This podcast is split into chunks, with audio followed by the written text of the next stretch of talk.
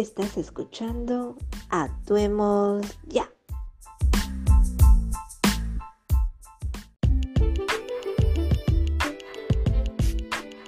Hola, les saluda Hugo Petrosi y estás escuchando Actuemos Ya.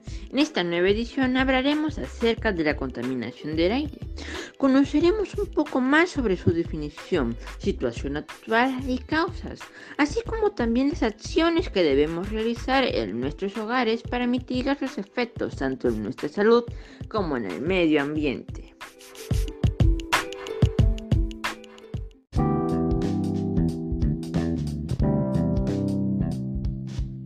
Según la Organización Mundial de la Salud, 9 de cada 10 personas en todo el mundo respiran aire contaminado. La contaminación del aire es actualmente uno de los problemas ambientales más severos a nivel mundial. Está presente en todas las sociedades independientemente del nivel de desarrollo socioeconómico y constituye un fenómeno que tiene particular incidencia sobre la salud del ser humano y la vida en el planeta. Debemos entender como contaminación del aire a la liberación de sustancias químicas a la atmósfera que alteran su composición, ocasionando un grave riesgo en la salud de todos los seres vivos. Lamentablemente estamos viviendo una situación muy difícil, ya que la contaminación del aire se ha incrementado en los últimos años debido a algunas actividades económicas y conductas negativas por parte de la población, las cuales han deteriorado la calidad del aire de nuestras ciudades.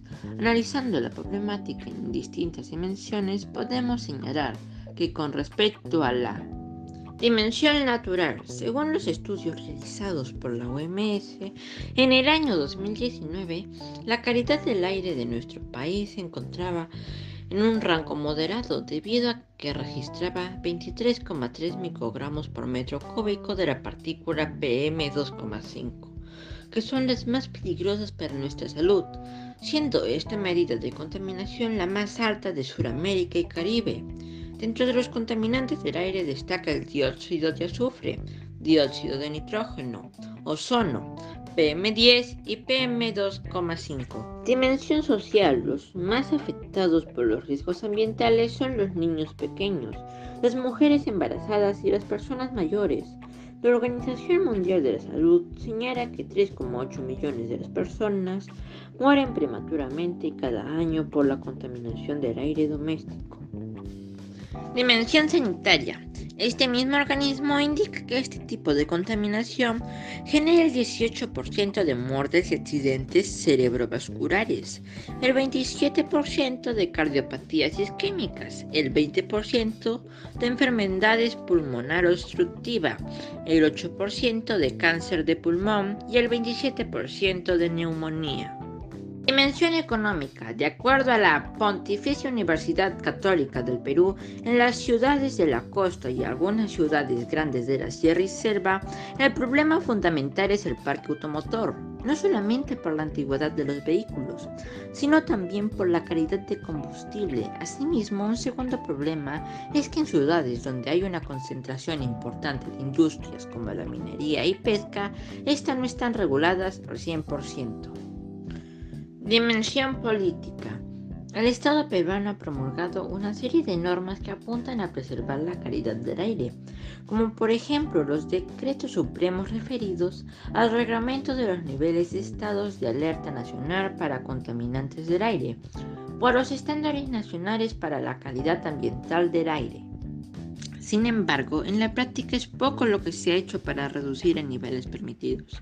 A pesar de contar con las normas legales que tienen como objetivo principal controlar los niveles de los contaminantes hasta la fecha, no logran el real efecto para el que fueron dictaminadas, reducir la contaminación, sumada a la falta de conciencia ambiental y compromiso con las causas ambientales de muchas personas que tienen actitudes y comportamientos irresponsables para conservar el ambiente. Asimismo, entre las causas que ocasionan esta situación se encuentran las acciones humanas, las cuales son la mayor fuente de contaminación del aire. Entre las más importantes actividades contaminantes puedo mencionar el consumo de combustible fósil. La mayor parte del parque automotor en el mundo se mueve con combustible fósil, siendo una de las fuentes principales de contaminación atmosférica, pues genera alta concentración de gases como el dióxido de carbono. Las prácticas agrícolas y agropecuarias. Las prácticas agrícolas como el uso de fertilizantes y plaguicidas representan un daño importante debido a su escala, así como en el sector agropecuario. El aumento del número de reses aumenta las emisiones de gas de metano y dióxido de carbono. La actividad industrial. Los procesos industriales contaminan de manera importante el aire que respiramos al ser fuente de emisión de sustancias químicas y minerales en la atmósfera.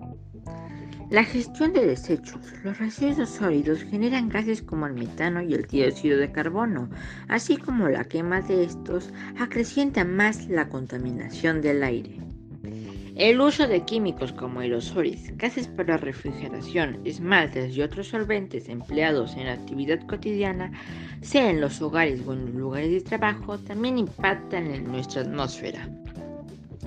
Pero todo esto podemos frenarlo. Depende de nosotros revertir esta situación. Entre las acciones para mitigarla tenemos Contrarrestar los efectos de la polución en la salud a partir de prácticas cotidianas de actividad física.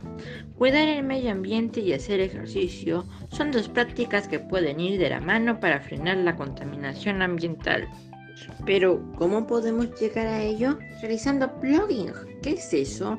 Se trata de una palabra que une dos conceptos, el de recoger basura, block up, y el de hacer running, es decir, Consiste en realizar ejercicio físico, protegiendo la naturaleza, ya que no solo se ejercita las piernas y el corazón, sino que también quema calorías, pues al recoger la basura del suelo se hacen sentadillas y al elevar el peso se fortalecen los brazos.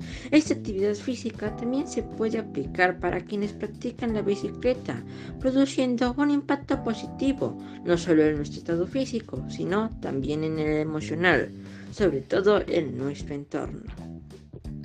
Asumir la autoestima como valor personal para brindar alternativas de solución a problemas diversos. El ser humano a menudo se olvida que es y forma parte de la naturaleza. Según un estudio realizado por Arturo Apaza, el mayor obstáculo para la no contaminación del medio ambiente es la falta de información respecto al cuidado de este, es decir, tenemos una falta de conciencia ecológica.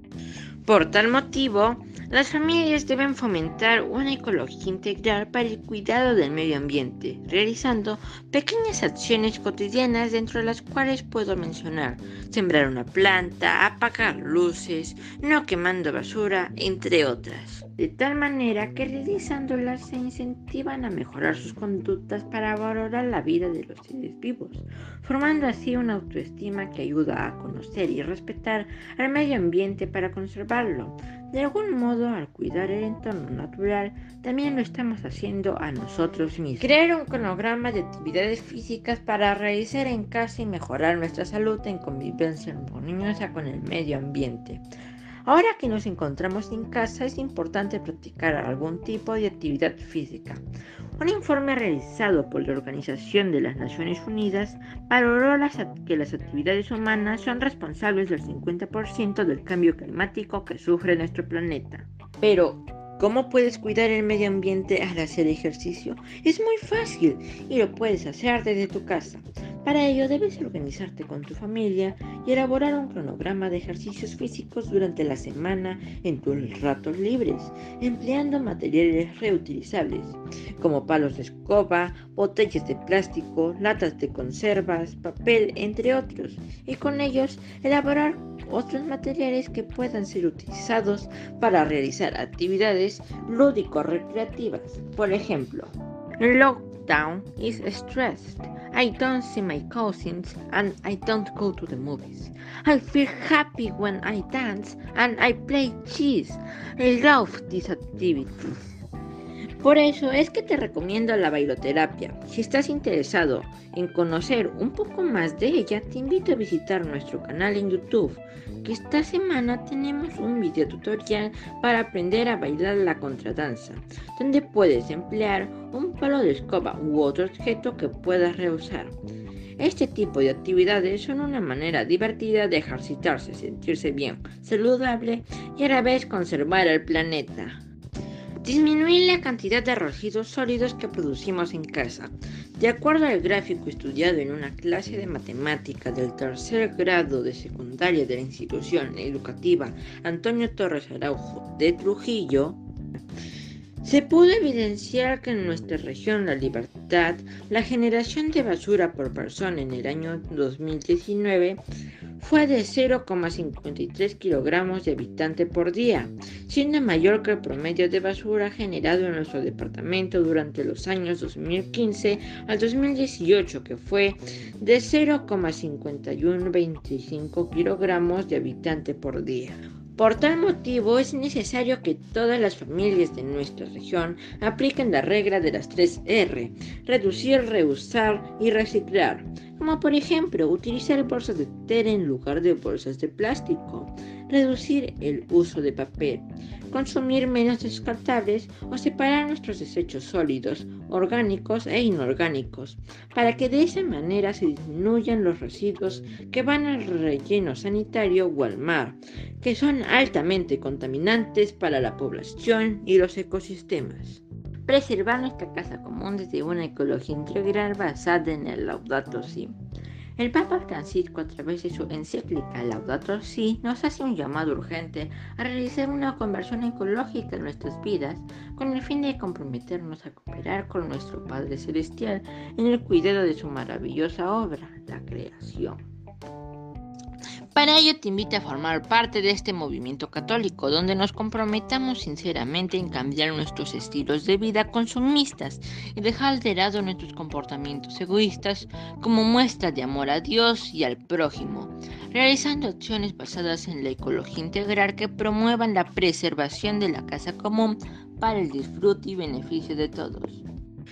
Algunas acciones que podemos hacer desde casa con nuestra familia serían evitar el uso de material plástico, consumir responsablemente y solidariamente, sensibilizar nuestro entorno sobre el cuidado del planeta y dar gracias a Dios por todo lo que nos da.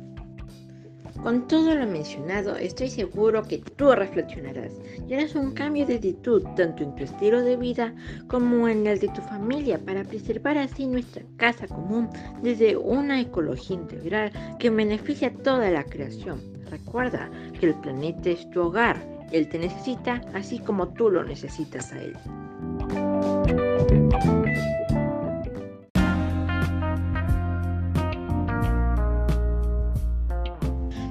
Te invito a seguirnos en nuestras redes sociales. No te olvides de suscribirte a nuestra plataforma en Spotify para que recibas lo mejor de nuestro contenido cada semana. Gracias por permitirme llegar a ti y nos encontraremos en nuestra próxima edición donde hablaremos de temas muy importantes para tu bienestar físico y emocional. Un fuerte abrazo y no lo olvides, tú haces el cambio. Esto fue Actuemos Ya.